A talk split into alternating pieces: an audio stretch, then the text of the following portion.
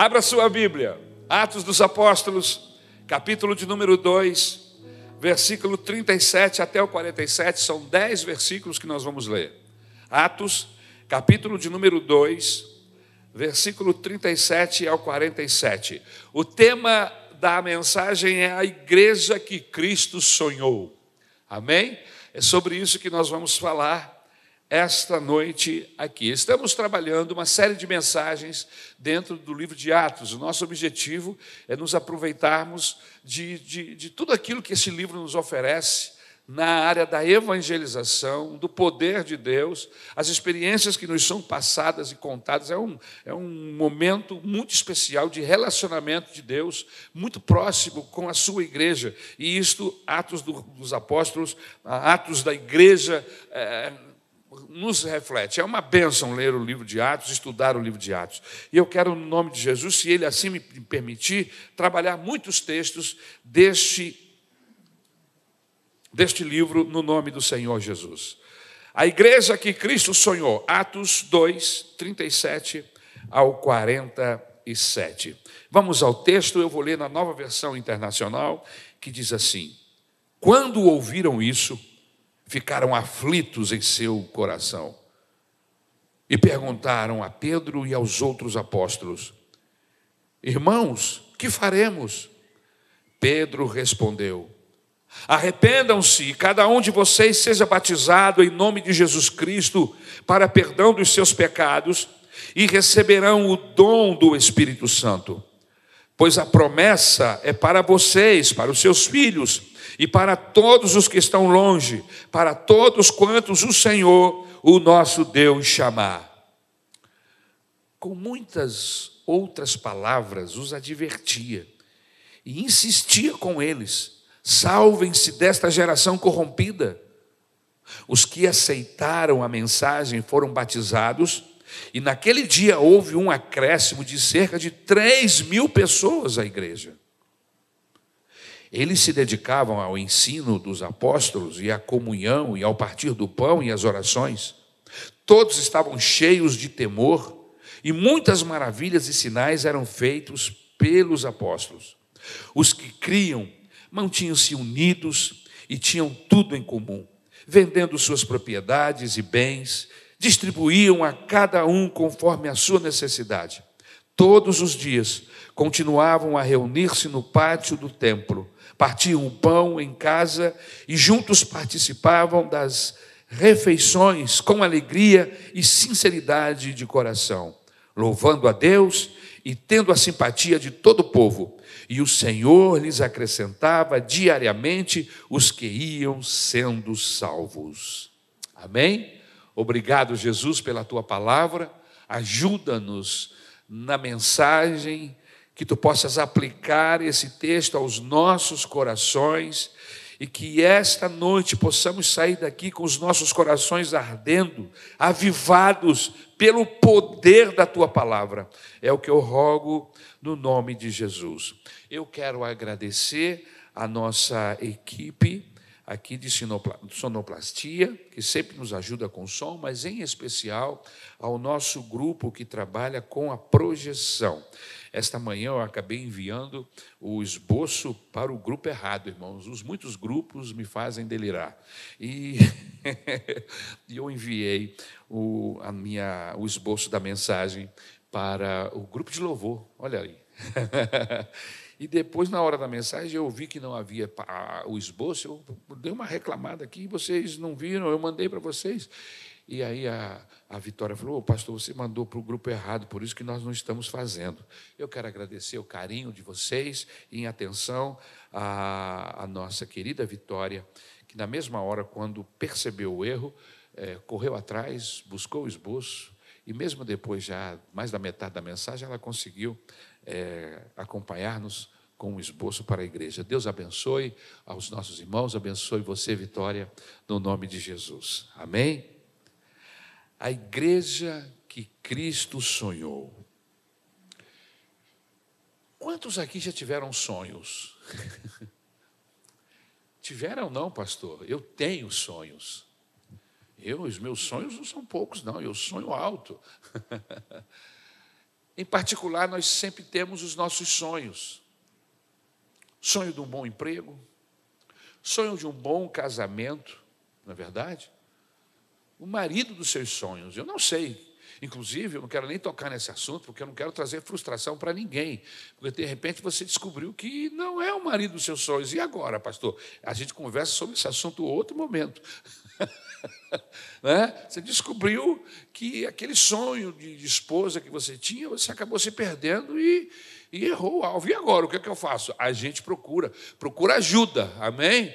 Não, não morra sem abrir a boca, nos procure, fale conosco, porque nós estamos aqui para ajudar você. Mas espera aí, Jesus tem uma igreja dos seus sonhos? Ele tem um sonho para a sua igreja? Todos nós, inclusive, temos a igreja dos nossos sonhos.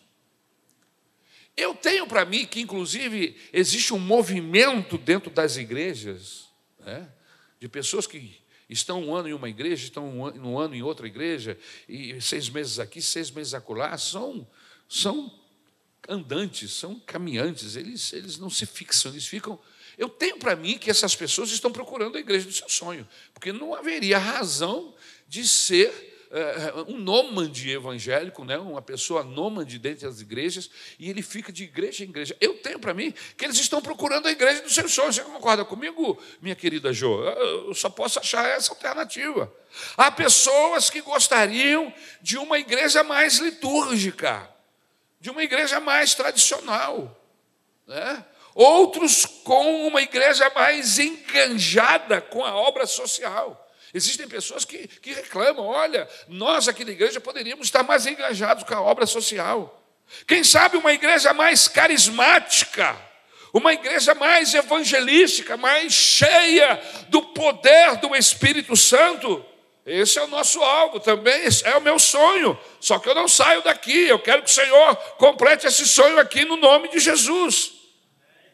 Cada um tem uma igreja dos seus sonhos. Mas qual é a igreja que Jesus sonha em ter? O texto que nós acabamos de ler nos fala da primeira igreja formada logo depois do sermão do apóstolo Pedro. Essa igreja, ela acontece por conta, num clima do derramamento do Espírito Santo. É uma igreja, meus queridos irmãos, que por ser a primeira, ela não tem ranços. Ela está começando, é a primeira. Então não, pode trazer nada do passado, porque não existia do passado. Então, é uma igreja que acontece em clima de derramamento, em um clima de primeira vez, sem ranços. E quais são as características dessa igreja que nasce aqui no capítulo 2 de Atos dos Apóstolos. Quem sabe, se nós descobrirmos essas características aqui esta noite, quem sabe nós possamos começar a viver, a praticar o que eles praticavam, e seremos alvos da presença, da manifestação de Deus, assim como ocorreu, aconteceu na igreja de Atos dos Apóstolos. Quais são as características da igreja de Atos? Vamos lá. O texto bíblico nos fala sobre Atos 2, versículo 41. O texto diz assim: Então os que lhe aceitaram a palavra foram batizados, havendo um crescimento naquele dia de quase 3 mil pessoas. E no versículo 42 diz assim: E perseveravam na doutrina dos apóstolos, e na comunhão, no partir do pão e nas orações. Veja, irmãos, que essa igreja perseverava na doutrina dos apóstolos. Essa, essa igreja, em segundo lugar, perseverava na comunhão. Então veja que é, a gente pode começar a aprender e a fazer igual. Perseverar é continuar, e não abrir mão do caminho em que se está. E se nós estamos buscando cada vez mais viver a palavra de Deus, abraçar o livro do Senhor, a Bíblia Sagrada, tê-lo em nossa mente, guardá-lo em nosso coração. Isso significa que há um desejo em nós de guardarmos a doutrina, porque o que está contido aqui no livro, é, a Bíblia Sagrada, o livro que nós cremos que é a palavra de Deus, isso significa que nós estamos abraçando os ditos, os ensinamentos, as orientações, as observações feitas por Pedro, pelo apóstolo Paulo, por Tiago, por João, por Filipe, por todos aqueles que, que contribuem no, no Novo Testamento, a partir dos evangelhos, até a, a, a última carta e depois também a, o livro de Apocalipse. A igreja perseverava na doutrina dos apóstolos. Mas, segundo lugar, eles perseveravam na comunhão também. Essa igreja, ela encarna o próprio nome koinonia, que é a palavra no grego, a palavra no grego comunhão. Eles encarnaram isto, a comunhão. Levavam as cargas uns dos outros. Era como se fossem da mesma família. E a ideia do Evangelho é justamente essa: nos tornar membros de uma só família, cujo Deus, nosso Senhor, é o nosso Pai, Jesus Cristo, nosso irmão mais velho, aleluia. E nós somos todos irmãos e batalhamos pela obra do Senhor e em abençoar os nossos irmãos e as nossas irmãs. Amém? Em terceiro lugar, essa igreja o texto diz que eles partiam o pão juntos. Irmãos, Jesus nos deu dois sacramentos. Primeiro, o batismo, batismo nas águas, é um sacramento do Senhor. Toda pessoa que se converte a Jesus, ele começou uma caminhada. Ele se converteu a Jesus e pronto, não precisa mais nada. Não. Foi o primeiro passo de uma longa jornada com Deus. Em seguida veio o batismo. Toda pessoa que se converte a Jesus precisa se batizar. Inclusive, eu quero aproveitar a oportunidade, se você ainda não se batizou e é frequente em nossa igreja, eu quero dizer que é uma alegria ter você aqui e eu quero aconselhar você com todo carinho a dar o segundo passo. Você deu o primeiro você faz parte de uma comunidade, mas você precisa fazer parte da igreja de Jesus. E para fazer parte da igreja de Jesus, você precisa batizar-se. Por quê? Porque isto é um sacramento do Senhor Jesus, o batismo. Inclusive, deixe-me perguntar: há alguém aqui que gostaria de se batizar no próximo batismo? Levante a sua mão assim, pastor. Eu quero, eu quero me batizar no próximo batismo. Tirar meu óculos para poder ver. Levanta a sua mão assim de novo. Amém? Olha, tem ali um senhor querendo se batizar, tem mais, querendo, mais gente querendo se batizar. Amém? Ali tem mais uma senhora querendo se batizar, tem gente querendo se batizar. Eu quero dizer para você que a partir da próxima semana, já fevereiro, nós estamos retomando as nossas classes de EBD classes. Estamos tendo classe única aqui no templo em janeiro, mas em fevereiro as nossas classes retornam. Então cada aluno vai retornar para a sua classe, cada professor vai voltar a ministrar e você que quer se batizar, tem uma classe específica para você. É a classe de novos, é a classe dos batizandos, aonde nós temos como objetivo é, preparar você para o batismo. Amém? Domingo às nove horas da manhã. Esse domingo ainda não, porque vai ser o dia 29. Mas no domingo seguinte, já dentro do mês de fevereiro, você já pode chegar aqui às nove da manhã e buscar a informação. Sempre tem muita gente ali embaixo do prédio e você diz: aonde é a classe batismo? E alguém vai conduzir, levar você até a classe batismo para que você possa ser preparado para o batismo. O segundo sacramento, o segundo sacramento é a Santa Ceia uma igreja que partia o pão juntos. Veja que haviam coisas importantes que essa igreja fazia e que agradava a Deus. Primeiro, eles perseveravam na doutrina, na palavra de Deus. Depois, eles tinham comunhão uns com os outros. Em terceiro lugar, eles partiam o pão juntos. Eles se batizavam, faziam parte da comunidade dos santos e depois eles ceavam. Todo crente precisa estar no culto de Santa Ceia. Todo crente precisa estar em todos os cultos, em todas as reuniões da igreja. Mas existe uma reunião onde nós todos estamos juntos, fazemos um esforço maior para não faltar. É a, o culto da ceia. É onde nós pegamos o cálice, o vinho, o suco de uva, que representa o sangue de Jesus Cristo vertido na cruz. É onde nós pegamos um pão, um pão que se assemelha, amém? Que é tipo do corpo do Senhor Jesus. Sim, porque o corpo, para chegar até naquela condição em que nós podemos comê-lo, né, ele passou por apuros, né? virou massa, depois virou massa, foi esmurrado, foi cortado, partido em pedaço, coloca-se fermento. Irmãos, eu, eu já trabalhei numa padaria e eu sei bem o que é fazer o pão e como o pão sofre antes de entrar no forno, porque você pensa que depois de, da pancadaria toda acabou, não, ainda tem o forno com 180 graus esperando o pão entrar e durante alguns minutos ele fica lá até que ele se torne apto, é, é, é, pronto para ser ingerido. Assim aconteceu com Jesus. Ele sofreu, ele foi espancado, ele foi moído, foi esbofeteado, cuspido, foi cortado, furado, foi enfrentou a cruz do Calvário e lá na cruz, com seus braços abertos, ele abriu a porta dos céus para toda a humanidade, dizendo: Vinde a mim, todos vós que estáis cansados e sobrecarregados, porque eu vos aliviarei. Tomai sobre si o meu jugo jugo e aprendei de mim, que sou manso e humilde de coração. Aleluia! Então a Santa Ceia é um momento especial em que a igreja se reúne para lembrar-se. Lembrai de mim, disse o Senhor Jesus. Lembrar-se do seu sacrifício. Lembrar-se do seu amor. Porque a motivação de Jesus subir à cruz não foi financeira, não foi para simplesmente galgar um, uma posição na história para que nunca mais ninguém o esquecesse, não. A motivação de Jesus foi o amor. Morte cruel padeceu meu Jesus, porque me amou assim.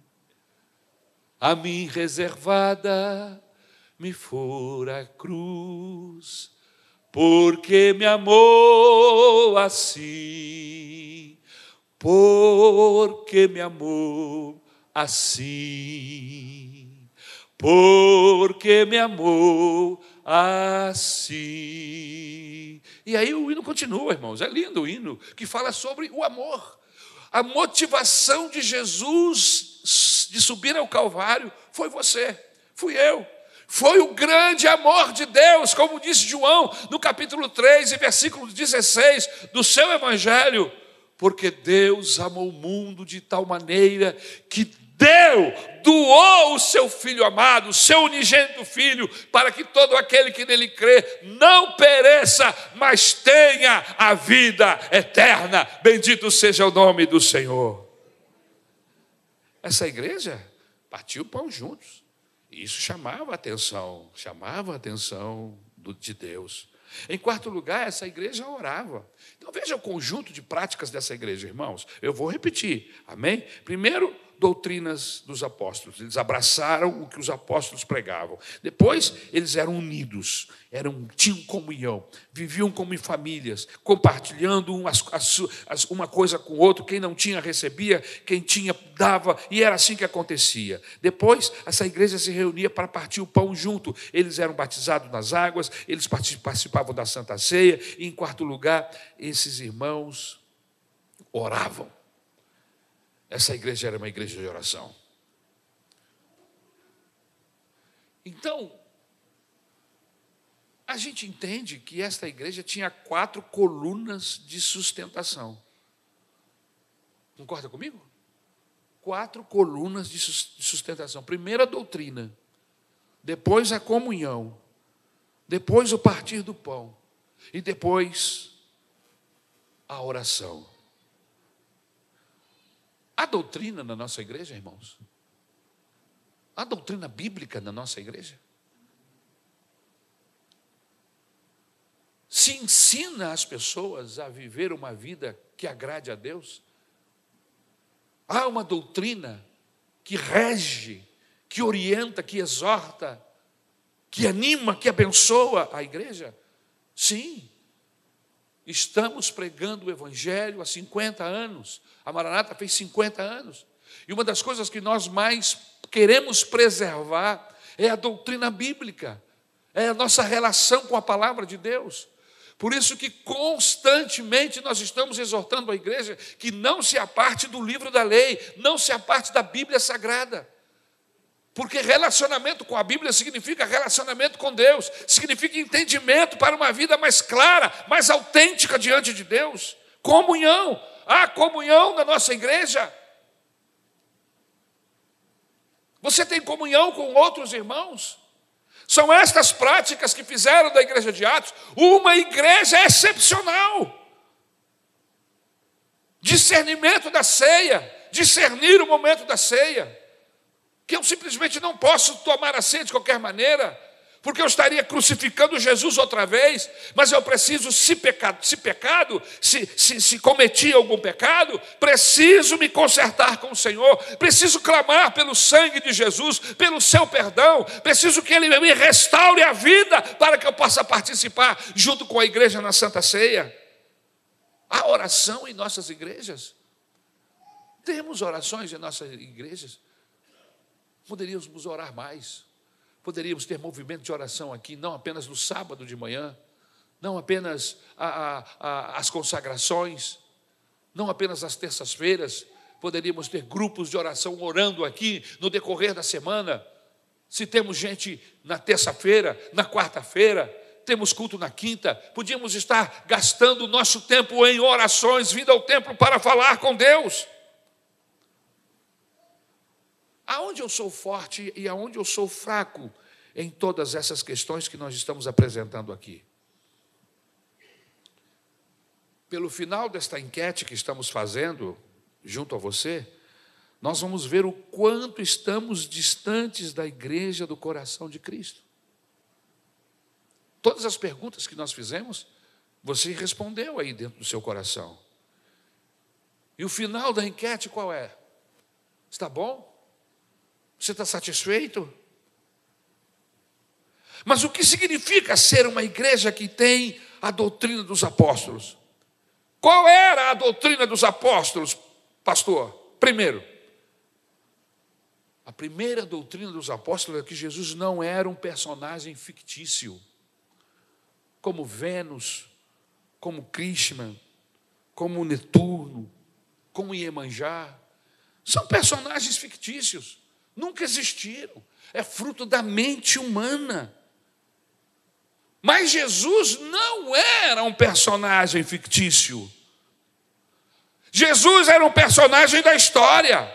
Seu nome era Jesus de Nazaré. Ele morava em Nazaré. Ele andou nas estradas empoeiradas de Jerusalém. Ele tocou e foi tocado por milhares de pessoas. Escreveram a respeito dele. Ele tinha endereço. Ele só não tinha o, o CPF, porque na época não existia. Mas ele tinha o seu registro lá no, no, no, no cartório dos romanos, porque a sua mãe, antes dele nascer, veio responder a essa questão junto ao governo. Então Jesus não é uma fumaça, não é uma ideia. Jesus é uma pessoa que existiu, aleluia, que andou entre nós. E isso faz a diferença no Evangelho, aleluia. Em segundo lugar, qual era a doutrina dos apóstolos? Jesus não era apenas, Jesus não apenas viveu uma vida santa e aprovada por Deus, e pelos que viam os milagres e prodígios por ele realizado. Sua vida foi ímpar. A vida de Jesus foi especial. Nunca houve um homem semelhante a Jesus. Irmãos, por três vezes os céus se abriram sobre a sua cabeça. Por três vezes ouviu-se a voz de Deus dizendo: Este é o meu filho amado, em quem tenho prazer.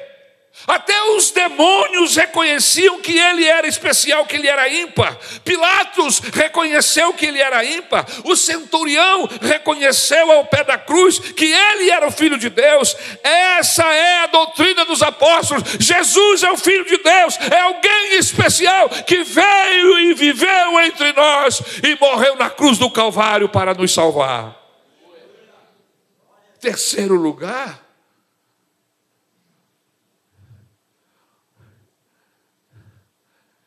Qual a doutrina dos apóstolos?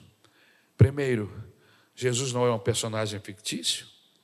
Segundo, Jesus viveu uma vida santa, irrepreensível.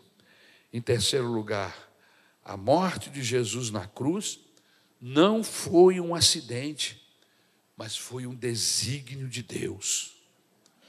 Há quem pense que o ministério de Jesus, que a jornada de Jesus aqui na terra foi interrompida pela sua morte. Como se se Deus pudesse ser surpreendido. Deixa eu dizer uma coisa para você: ninguém surpreende Deus. Não há um acontecimento do passado, do presente ou do futuro que ele não conheça, que ele não saiba. Aonde você quer chegar, pastor? Eu quero chegar que a morte de Jesus na cruz não foi um acidente, ele não foi interrompido por, um, por, por uma ação atropeladora dos romanos, não! Ele estava debaixo dos desígnios de Deus. Era plano de Deus que ele nascesse, que ele fosse único da sua maneira no seu relacionamento com Deus e com os homens, mas era também um desígnio de Deus que ele subisse a cruz, que ele morresse crucificado Inclusive, algumas vezes no texto bíblico, algumas pessoas aparecem querendo matá-lo. Uma vez queriam precipitá-lo de cima do monte, outra vez o diabo quis tentá-lo para que ele se matasse. Mas não, ele não podia morrer atropelado por cavalos, nem atropelado por carruagens, nem flechado, nem por doença alguma. Ele tinha que morrer na cruz do Calvário. Jesus cumpriu todo o desígnio de Deus quando subiu ao Monte Caveira e ali entregou-se da cruz do Calvário ele estava cumprindo a vontade de Deus. Era a única forma de todos nós alcançarmos em Jesus a salvação e a vida eterna. Ele se submeteu à vontade de Deus e entregou-se ao seu destino. E o seu destino era enfrentar a cruz. Isto é doutrina dos apóstolos. Aleluia. Em quarto lugar, Jesus ressuscitou dentre os mortos.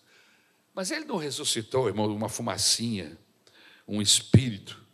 Ele ressuscitou corporalmente, assim como eu e você. Aleluia.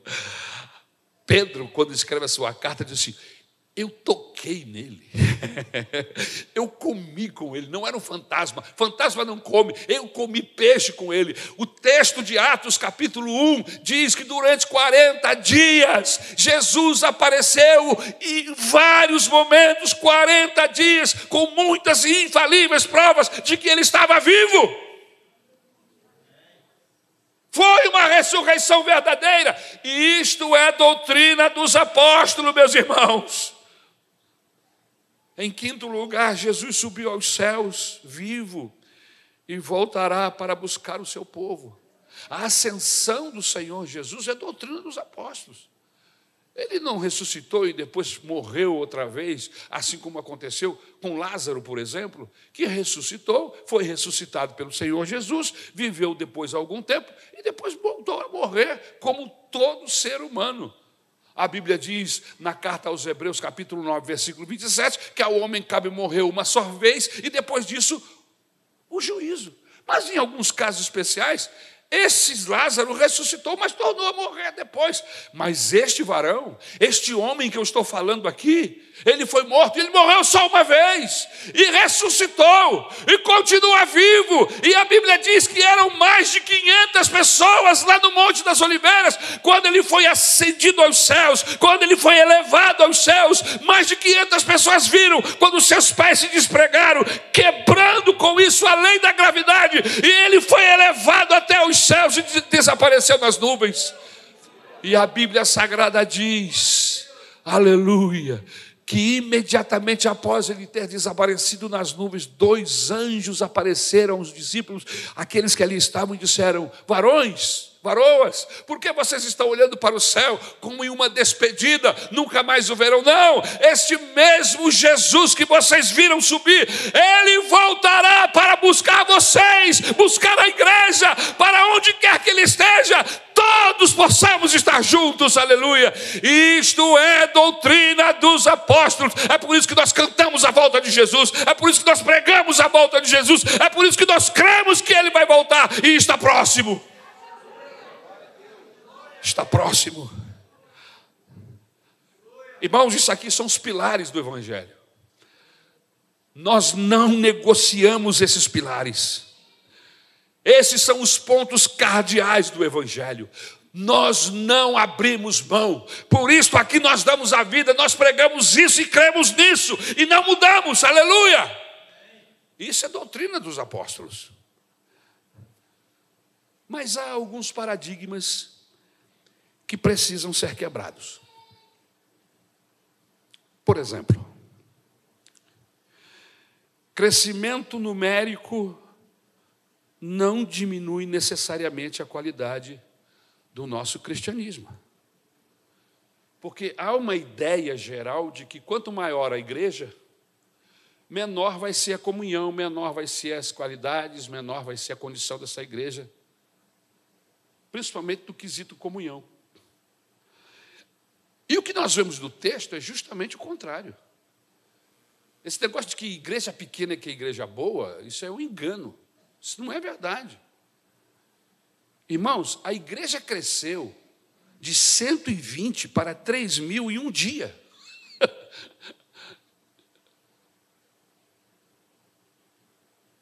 No nono dia que eles estavam buscando ao Senhor, lá no cenáculo, tinham 120 reunidos, era a igreja. 120 reunidos. No décimo dia, após Jesus ter falado, feito a promessa sobre a descida do Espírito Santo, a Bíblia Sagrada diz que Pedro começa a pregar, e quando ele faz o apelo, mais de 3 mil pessoas, 5 mil pessoas se convertem ao Senhor. Ou seja, de 123 mil pessoas em um dia. E ela ficou fraca. Ela diminuiu, ficou mais fraquinha, foi diluída no processo? Não! A Bíblia diz que a igreja crescia, que a igreja era forte, que eles eram irmãos, mantinham todos esses pilares que nós acabamos de pregar, que eram os pilares da igreja. Ela não se diluiu, não ficou mais fraca. E na semana seguinte, Pedro outra vez torna a pregar o Evangelho, e cinco mil pessoas levantam suas mãos, querem Jesus, querem se tornar discípulo. 5 com 3, 8. Fora os familiares dessas pessoas, que podem ter se convertido no processo. Ou seja, com duas mensagens, a igreja saiu de 120 para quase 10 mil pessoas. E essa igreja ficou fraca? Então, é, é uma ideia errada. É falta de conhecimento, de estudo da Bíblia Sagrada, quando nós afirmamos que, que é melhor estarmos em uma igreja pequena, porque na igreja pequena nós temos mais comunhão. Estou cansado de ouvir isso. Irmãos, comunhão é uma questão pessoal. Eu quero, eu vou ter. Agora, quando eu não quero ter comunhão com fulano, porque eu acho que fulano é assim, Fulano é assado, ciclano é assim. Então aí o problema não é no ciclano, nem no fulano, nem no beltrano, sou eu o problema. E eu vou dizer: você vai andar pelas igrejas do Rio de Janeiro todo, que sai do Brasil, e não vai achar uma igreja para você, porque o problema está em você. A verdade é que você precisa ser curado, você precisa ser tocado por Deus, aleluia, e começar a entender que aonde houver o Espírito de Deus, aonde houver uma igreja que esteja amarrada a esses quatro pilares, a esses princípios bíblicos, bíblicos, ali haverá condição de crescimento, de relacionamento com Deus, na horizontal e na vertical. A nossa ideia é errada quando pensamos que igreja que cresce se torna rasa, superficial, se torna anêmica. E aí a gente fica com essa falsa ideia de que igreja pequena é que é boa, que é mais saudável espiritualmente. Igreja pode ter 8 mil membros e ser uma igreja genuinamente cristã, e ser uma igreja poderosa no espírito. Mas o tempo e a ação de Deus vai provar que o contrário também é verdadeiro. É, é possível ser grande sem perder a essência sem perder a excelência, sem perder a força do Evangelho. É possível crescermos e não perdermos nada disso.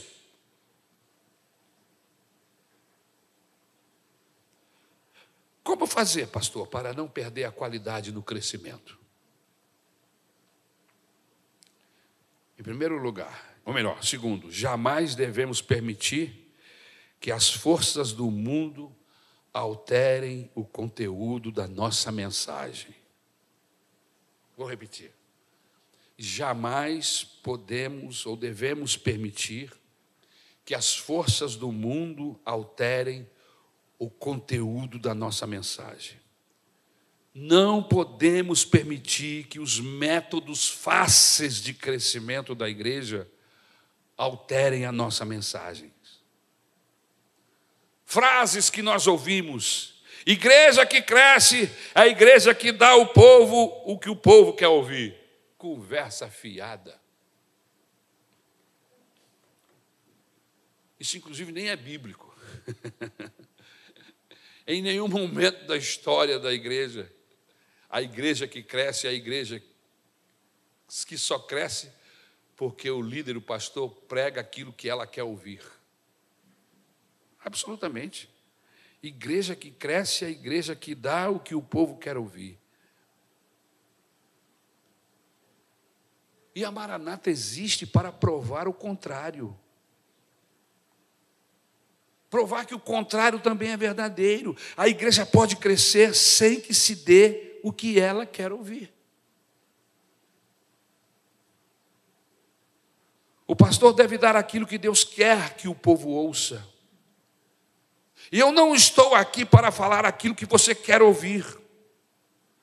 Eu não estou aqui para massagear o seu ego. O que eu preciso geralmente é diferente daquilo que eu quero. A minha neta, por exemplo, gosta muito de doce de leite, mas isso não alimenta, e não é por causa disso, porque ela gosta, que eu vou entupi-la de doce de leite. Quando eu era criança, meu sonho de consumo era comprar um caminhão que bom. Porque eu achava que tudo de bom estava dentro daquele caminhão. Agora imagine se eu cumprisse esse sonho, comprasse e vivesse de sorvete, irmãos. Eu não estaria aqui hoje em algum momento teria morrido, falecido, porque por mais gostoso que seja um sorvete, ele não tem poder para alimentá-lo. E ainda mais com todos esses processos químicos que são inseridos nos alimentos nos nossos dias, com certeza eu já teria morrido cheio de problemas em muitas áreas do meu corpo. O que eu preciso geralmente é diferente daquilo que eu quero.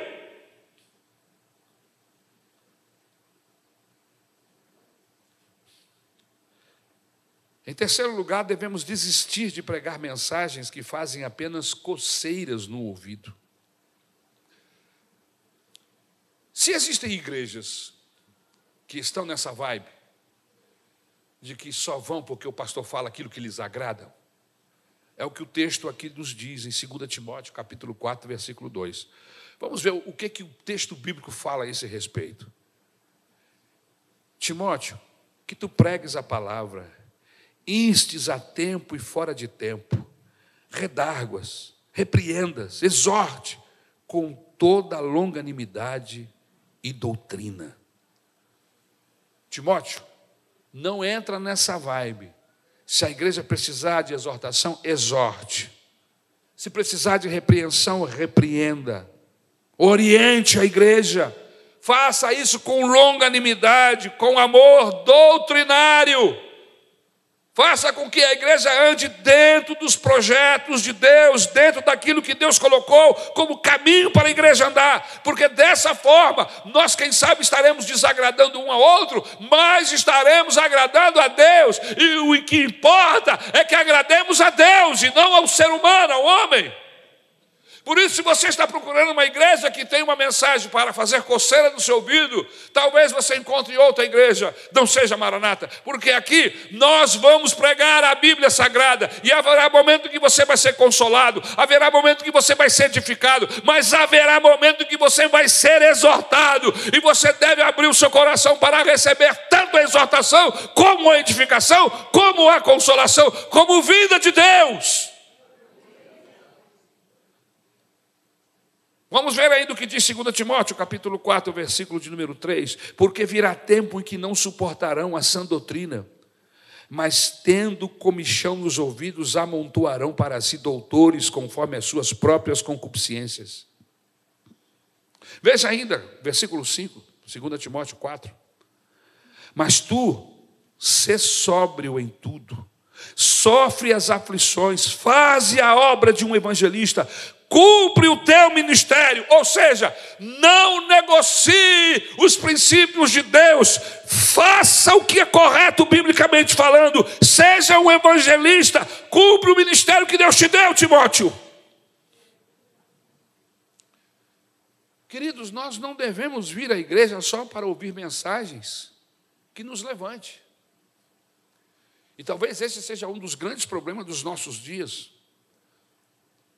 Porque as mensagens da televisão, dos púlpitos, muitas delas, são mensagens voltadas só a satisfazer as necessidades e as dificuldades e as carências dos membros da igreja. Ou seja, Jesus morreu na cruz do Calvário para resolver o seu problema com o Banco do Brasil, para resolver o teu problema financeiro, para fazer com que você possua um carro novo, por favor, da melhor qualidade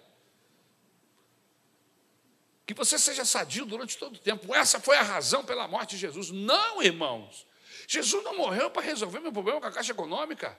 Jesus não morreu para resolver meus problemas financeiros ou problemas de saúde. Jesus morreu para algo muito mais sério. Eu estava condenado, eu ia para o inferno, não havia como escapar de lá. Jesus aparece no meio do meu projeto de desgraça e diz: Ari, você não precisa ir para o inferno, tem um outro caminho aqui, vem, Ari. E eu ouvi a voz de Jesus, deixei o caminho do inferno e agora estou caminhando com ele para o céu.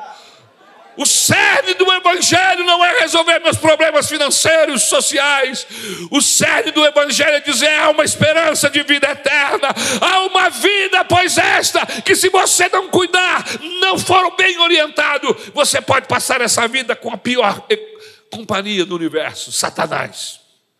Mas se você for bem orientado pela Bíblia, pela palavra de Deus, você pode passar a sua eternidade com a melhor companhia do universo. É uma questão de escolha. Qual é a igreja sadia? Algumas vezes Deus vai falar contra a minha vaidade. Algumas vezes Deus vai falar contra o meu preconceito. Algumas vezes a doutrina bíblica vai colocar o dedo em riste sobre os meus pecados.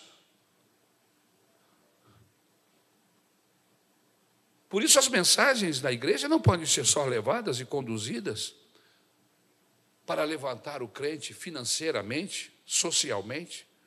O Evangelho nos abençoa, sim. Tenho inúmeros testemunhos de pessoas que viviam uma vida de desgraça, fisicamente falando, moralmente falando, financeiramente falando, e a partir do momento em que se converteram a Jesus e começaram a viver o Evangelho, suas vidas mudaram. Mudou socialmente, mudou moralmente e mudou também financeiramente.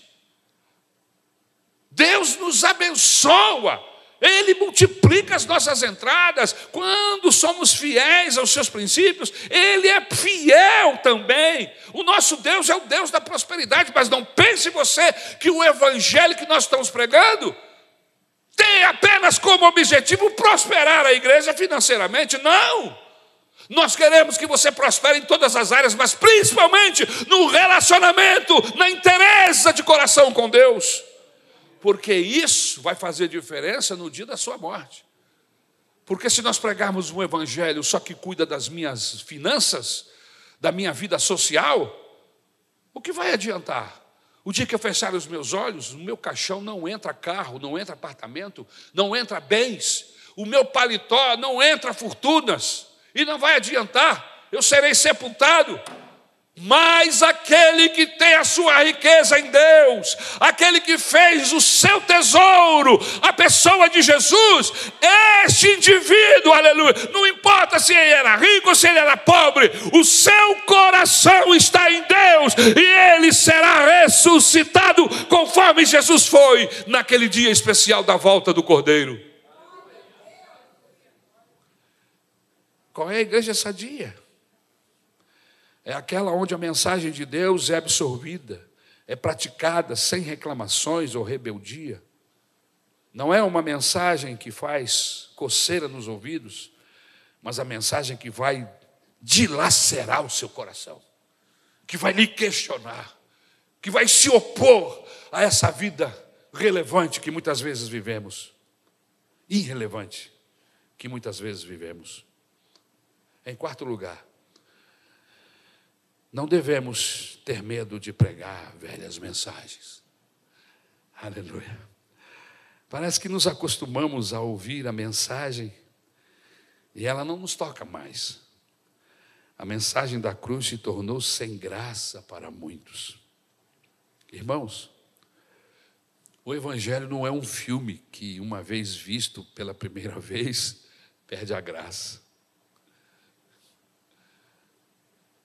O Evangelho não é um filme que a gente fica preocupado com os spoilers.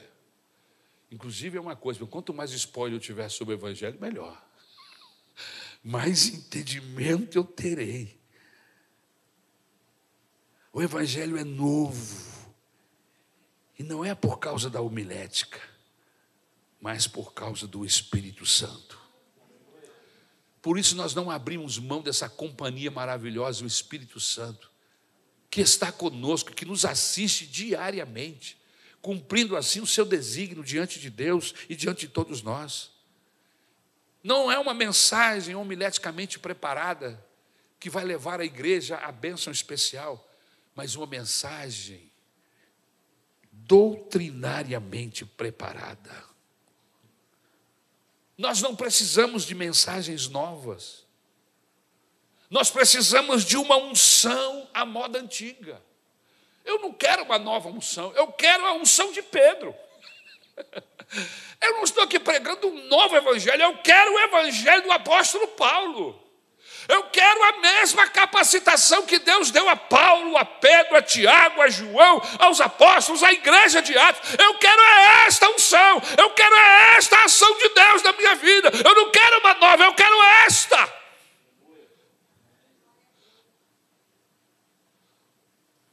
Aleluia. Em quinto lugar, se queremos uma igreja bíblica, não podemos acreditar que a falta de milagres, prodígios e maravilhas impeçam conversões. Não podemos, vou repetir. Se queremos uma igreja bíblica, não podemos acreditar que a falta de milagres, prodígios e maravilhas impeçam conversões. Ah, bom era aquele tempo do irmão Joaquim que tinha milagres. Irmã Mariquinha, lembra da irmã Mariquinha? Oh, que mulher poderosa. Hoje não tem mais. Por isso que não há conversões. Irmãos, a salvação não acontece por causa de milagres. Paulo, quando escreve aos Efésios, capítulo 2, versículo 8, ele diz assim: pelos milagres sois salvos. É isso que ele fala. Pela graça sois salvos, por meio da fé. E isto não vem de vós, é dádiva, é dom, é presente de Deus, é graça. Então é possível um culto cheio de sinais e maravilhas, e mesmo assim ninguém se converter. No Evangelho de Jesus, no Evangelho de João, quando ele fala sobre Jesus, ele diz que Jesus cura cegos, que ele limpa leprosos, e mesmo assim ninguém se converteu. Quiseram matar o Lázaro. Interessante. Enquanto Jesus estava fazendo bem, ressuscitando Lázaro, um milagre poderosíssimo desse, qual foi a reação dos religiosos e daqueles que não queriam Jesus? Foi de matá-lo. Eles não se converteram porque viram Lázaro ressuscitar. Ali eles deram mais uma costurada para a morte do Senhor Jesus. Querido, nós temos que apostar as nossas fichas é na palavra de Deus. Aleluia. Nós temos é pregar esse livro. Aleluia. Este livro não ficou ultrapassado, ele é mais novo do que o jornal que está sendo impresso hoje para ser vendido amanhã. Aleluia! Nós temos é que apostar nossas fichas na Bíblia, na palavra de Deus. Queremos sinais e prodígios? Sim, mas a fé vem pelo ouvir e ouvir a palavra de Deus, e é pela loucura da pregação que vem a conversão, aleluia. O poder de Deus não pode substituir o estudo sério da palavra de Deus. Vejam a igreja, a igreja de Atos, onde estamos baseando a nossa mensagem. Veja que eles perseveravam na doutrina dos apóstolos e o que acontecia? O Senhor confirmava com sinais e prodígios. Quanto mais firmes e fiéis estavam à palavra, mais sinais e prodígios aconteciam. Então, o que está faltando não são sinais e prodígios. O que está faltando é nós nos convertermos a Deus e vivermos a Bíblia e sermos fiéis à doutrina dos apóstolos. E deixa, deixa por conta do Espírito Santo. Vamos fazer aquilo que nos compete, que é sermos fiéis, que é pregarmos a palavra de Deus. E os sinais vão nos seguir conforme o texto bíblico nos diz. Aleluia!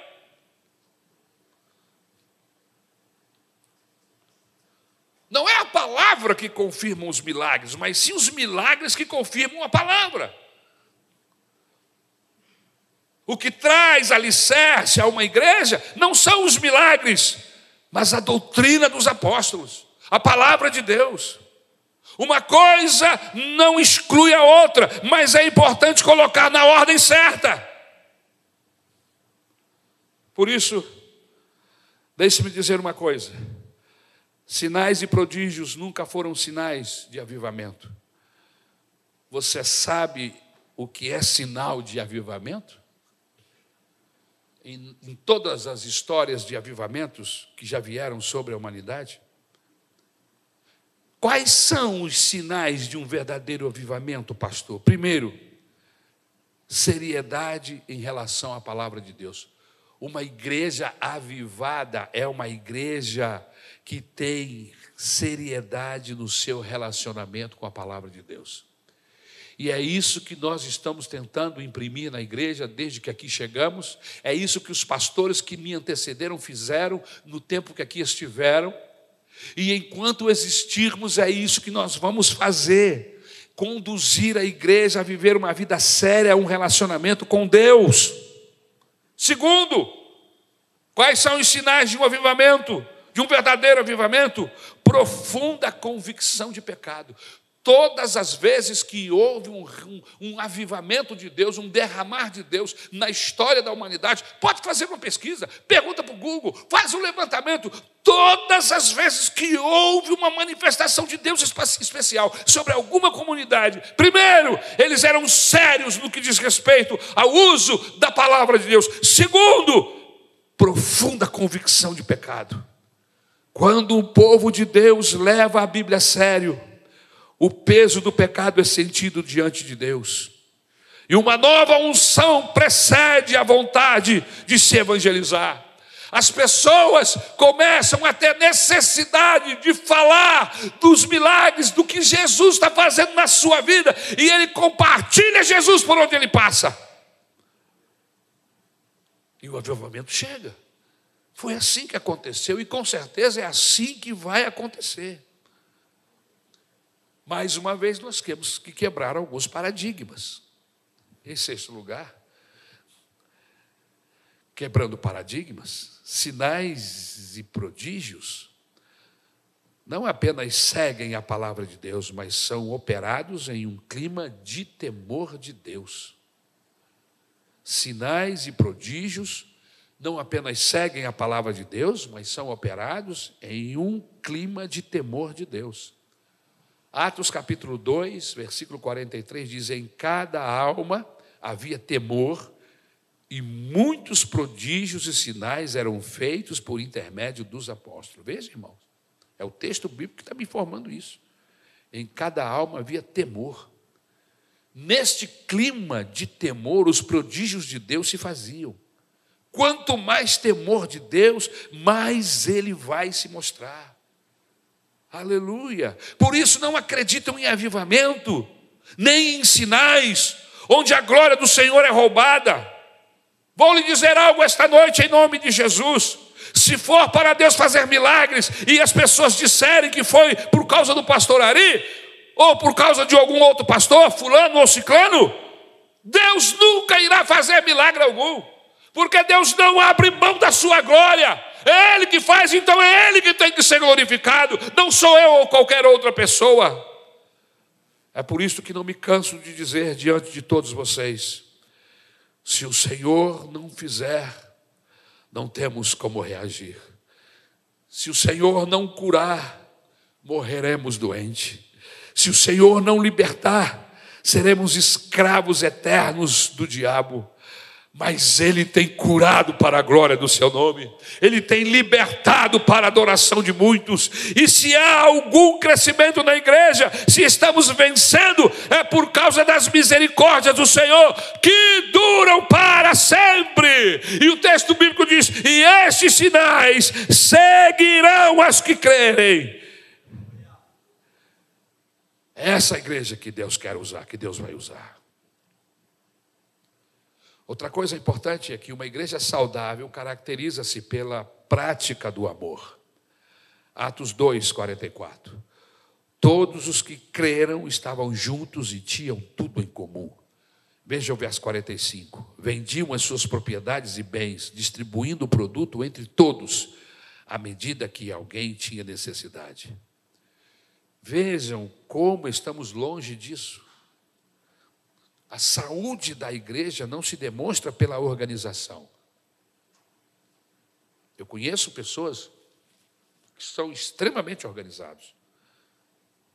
Mas eu, eu prefiro um desorganizado, mas que seja fiel aos princípios de Deus, do que um totalmente cheio de organização, mas que é um vacilão doutrinariamente falando. A saúde da igreja não se demonstra pela organização eclesiástica. A saúde da igreja não se demonstra pela escola dominical, não é pela boa mensagem. Não. Como é que nós sabemos como a igreja é saudável? Pela prática do amor.